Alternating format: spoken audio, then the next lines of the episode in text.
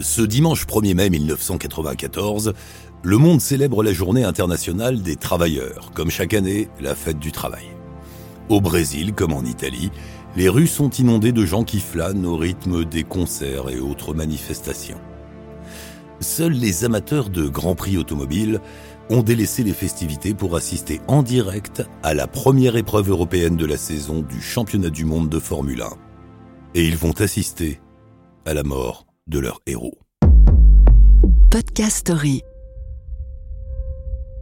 Cet après-midi-là, sur le circuit d'Imola en Italie, les plus grands pilotes s'apprêtent à en découdre pendant près de deux heures à plus de 300 km heure.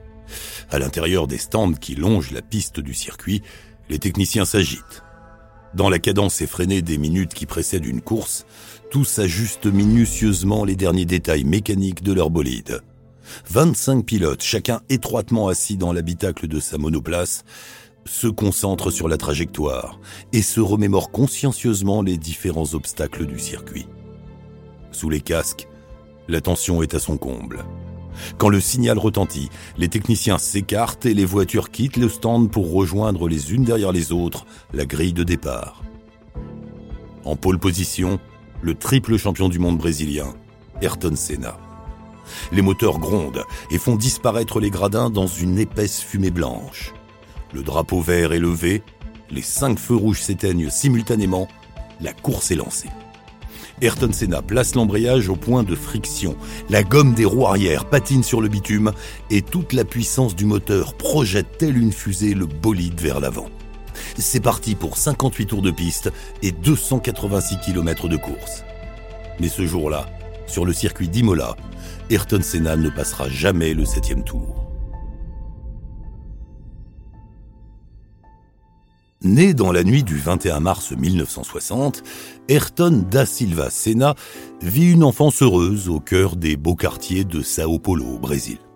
Dans la grande propriété familiale, les nombreuses voitures qui stationnent dans les allées fascinent le petit garçon. Leur couleur, la carrosserie, le bruit des moteurs, Ayrton adore s'y installer et imagine les conduire. Fatigué de lui faire faire des tours de voiture sur ses genoux, son père lui fabrique un petit kart construit à l'aide du moteur de la tondeuse à gazon. Le jour de son quatrième anniversaire, Ayrton découvre son cadeau. Assis dans son nouveau bolide, il enclenche instantanément le démarrage. Le kart s'emballe et fonce dans le jardin. Cheveux au vent et sourire jusqu'aux oreilles, Ayrton accélère, freine, contourne, dérape. Les sensations que la vitesse lui procure ce jour-là le métamorphosent. Dans les allées de la résidence, les maisons voisines vivent au rythme du bourdonnement incessant du kart du petit Sénat. Les années passent et la passion du jeune garçon perdure. À 7 ans, Ayrton monte dans la Jeep paternelle et enclenche le contact. À peine plus haut que le tableau de bord, les mains bien calées sur le volant et la tête légèrement baissée en direction du capot, le petit garçon se concentre. Il apprend un nouveau langage, celui du moteur. Autour de la ferme familiale, la voiture passe et repasse des centaines de fois. Très vite, le petit garçon s'initie à la mécanique de précision et fait de son kart une véritable obsession. Mais à la maison, la tension est palpable. Issu d'une famille très catholique, dont les valeurs bourgeoises ne correspondent pas vraiment à la passion excessive d'Ayrton, ses parents inquiets tentent de lui faire changer de voie. Rien n'y fait. Ayrton Senna veut conduire partout, tout le temps. Alors, à 13 ans, après des années à trafiquer le moteur de la tondeuse à gazon sur son vieux bolide, Ayrton décide de s'engager en course de kart. Perfectionniste et particulièrement exigeant avec lui-même, il devient très vite une référence dans les catégories d'âge. Avant chaque course, isolé seul dans son coin, Ayrton Senna analyse le circuit et calcule minutieusement ses trajectoires prodige du volant, le Brésilien réinvente à lui tout seul l'art de piloter un kart et remporte immédiatement ses premières compétitions. D'abord sacré champion d'Amérique du Sud à 17 ans, il sera ensuite deux fois vice-champion du monde. Ses succès sur les circuits sud-américains ne tardent pas à se faire entendre jusqu'en Europe. Les écuries automobiles britanniques, de plus en plus attentives aux performances du petit génie du karting, décrochent enfin le téléphone. Pour Ayrton, l'occasion de quitter le Brésil pour rejoindre l'Angleterre, passage obligé pour tous les pilotes qui rêvent de faire carrière, est inespéré. Sans aucune hésitation, il accepte l'invitation. Au plus grand regret de ses parents, Ayrton abandonne alors définitivement ses études et s'envole rejoindre les pistes européennes. À l'hiver 1980, du haut de ses 20 ans, Ayrton atterrit en Grande-Bretagne. Là-bas, sous le ciel immensément gris du circuit de Snetterton, à quelques centaines de kilomètres de Londres, Ayrton Senna quitte le karting et s'installe pour la première fois à bord d'une véritable voiture de course. Au volant de son nouveau bolide, la magie opère instantanément. Dans un pays où le sport automobile est très populaire, Senna ne tarde pas à se forger une solide réputation. Mais malgré tout, les temps sont durs sous le ciel anglais. Le climat, la culture bien trop différente, et puis la forte pression familiale pour qu'il rentre au pays. Rongé entre le remords et la volonté d'ambition, Ayrton hésite, mais la passion, le challenge, le rêve et l'obsession de la victoire en compétition prennent définitivement le dessus. Au Brésil, les parents ont compris, Ayrton ne reviendra plus. Résignés tous les deux, son père et sa mère se décident enfin à l'encourager dans cette voie. Un an seulement après son arrivée en Grande-Bretagne, il remporte sa première compétition nationale en Formule 3. Avec toujours cette ardente obsession de la victoire, Ayrton Senna continue de dominer le championnat anglais les années suivantes. Rapide et particulièrement agressif dans son pilotage, il est très vite repéré par plusieurs écuries de Formule 1 et rejoint en 1983 la modeste équipe de Tollman. Le monde de l'automobile assiste cette année-là à la naissance du phénomène. Comme ce 3 juin 1984 sous la pluie battante du circuit de Monaco. Sur la ligne de départ, on ne voit pas à 3 mètres. Le sol est glissant, les virages gorgés d'eau. Les arbitres s'interrogent. Doit-on laisser démarrer la course dans ces conditions? Le jeune virtuose brésilien, lui, ne se pose aucune question. Il s'impatiente même. Malgré le manque de visibilité, le drapeau vert se lève. La course est maintenue.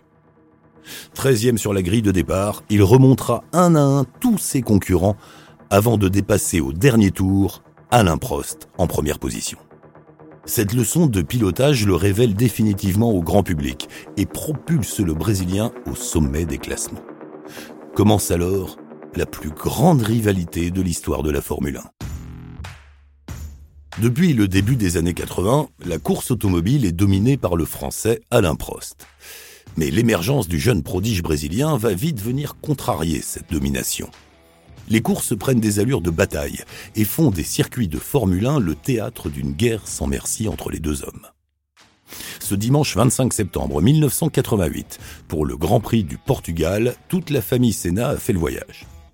Une victoire sur ce circuit permettrait au Brésilien de conforter son avance sur Alain Prost et rafler le titre tant convoité champion du monde. Confiant, Senna domine la course et gère parfaitement bien ses trajectoires.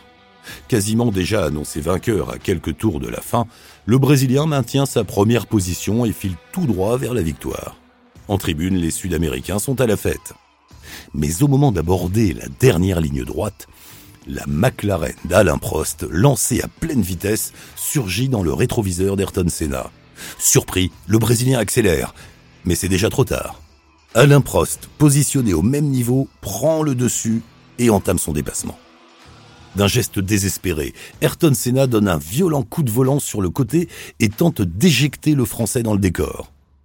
De justesse, Prost évite le mur et finalement gagne la course. Cette manœuvre, qui aurait pu coûter la vie du pilote français, marque le début de cinq années d'une folle rivalité.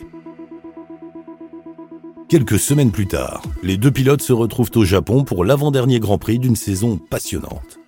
Tous les deux se battent encore une fois pour le titre de champion du monde, avec en tête l'éternelle obsession de la revanche. Le départ est lancé. La voiture d'Ayrton Senna cale et s'arrête net au démarrage. Alain Prost, tout sourire, prend seul le contrôle de la course mais l'incroyable acharnement du Brésilien aura le dernier mot. En 27 tours, il rattrape son retard et passe la ligne d'arrivée juste devant son rival.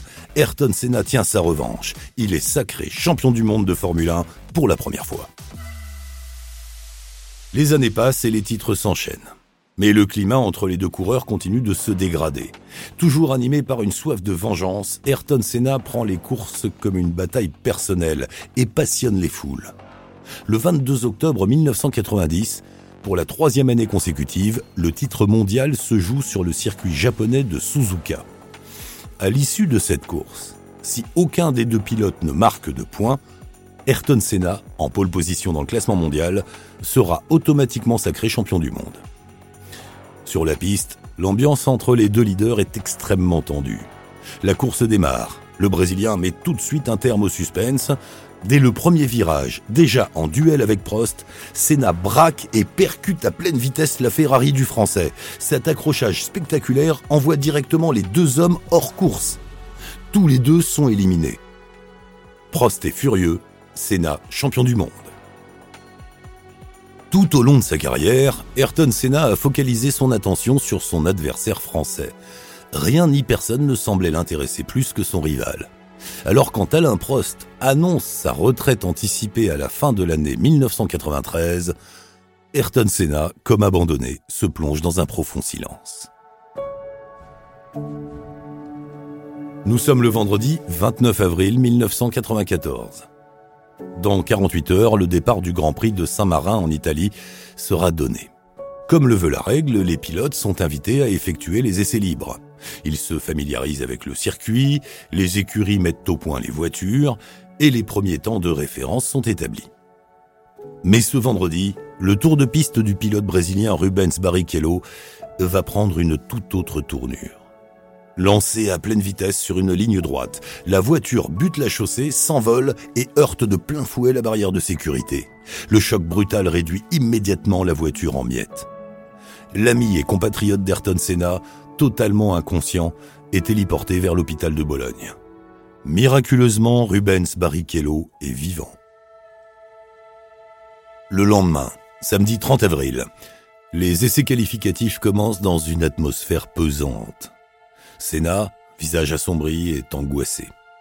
Particulièrement touché par l'accident de son ami la veille, il doute de la sécurité du circuit.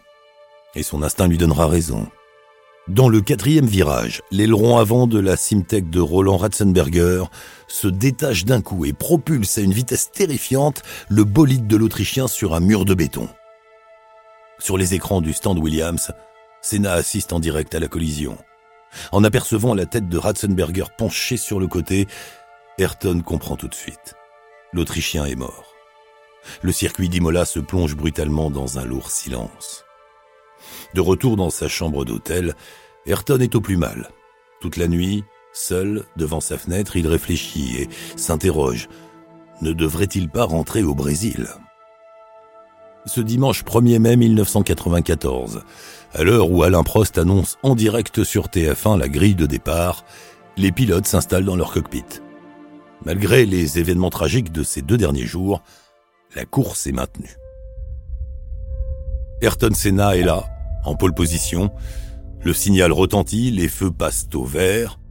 Les bolides s'élancent à plus de 300 km heure. Suivi de très près par Michael Schumacher, Ayrton maintient sa première position. Déjà au coude à coude, les deux pilotes se lancent dès le départ dans un combat acharné. Au cinquième tour, Senna conserve encore l'ascendant devant Schumacher. Et c'est évident, la course se jouera entre les deux. Le suspense est insoutenable. La bataille engagée entre les deux hommes est captivante. Dans les hauteurs des tribunes, dans les cabines de presse, on s'agite quand les commentateurs euphoriques s'emballent à chaque virage. Il est 14h15 quand les deux hommes entament le sixième tour. Pressé par un Schumacher obstiné, Senna accélère et aborde à plus de 300 km heure la grande courbe de Tamburello. Mais alors qu'elle s'apprête à sortir du virage, la Williams FW16 du Brésilien dévie soudainement de sa trajectoire. Senna décélère aussitôt, mais le bolide, déjà engagé à pleine vitesse, fonce tout droit, survole le bac à sable et s'écrase contre le mur de béton. Après plusieurs rebonds, la voiture s'immobilise. Toute la carrosserie du flanc droit est déchirée en plusieurs centaines de morceaux. Le drapeau rouge se lève, la course est interrompue. Dans le stand de l'écurie britannique Williams Renault, tous les yeux sont rivés sur les écrans de contrôle. Et tous guettent impatients un mouvement, un geste de leur pilote. Le casque jaune d'Ayrton Senna se balance une fraction de seconde avant de s'immobiliser. Dans le ciel voilé de ce dimanche 1er mai, sur le circuit d'Imola, les hélices de l'hélicoptère se mettent lentement à tourner. Alain Prost, en direct au micro de TF1, l'a déjà compris, il sait qu'il ne reverra jamais son rival de toujours. Fallait-il interdire la course après les deux accidents survenus pendant les essais? Beaucoup le pensent, et la polémique autour de ce week-end meurtrier continue encore aujourd'hui d'alimenter les débats. Malheureusement, les enjeux financiers considérables de la Formule 1 semblent souvent l'emporter sur la sécurité des pilotes. En refusant catégoriquement la présence du président de la Fédération internationale de l'automobile, Max Mosley, à l'enterrement d'Ayrton, la famille Senna semble bien partager aussi cette opinion. Le Brésil pleure son héros, le monde entier pleure son héros. Au matin de ce jeudi 5 mai 1994, pour le dernier voyage de leur idole, des centaines de milliers de Brésiliens envahissent les rues de Sao Paulo et assistent, visage meurtri et casque jaune à la main, au dernier tour de piste de leur plus grand champion.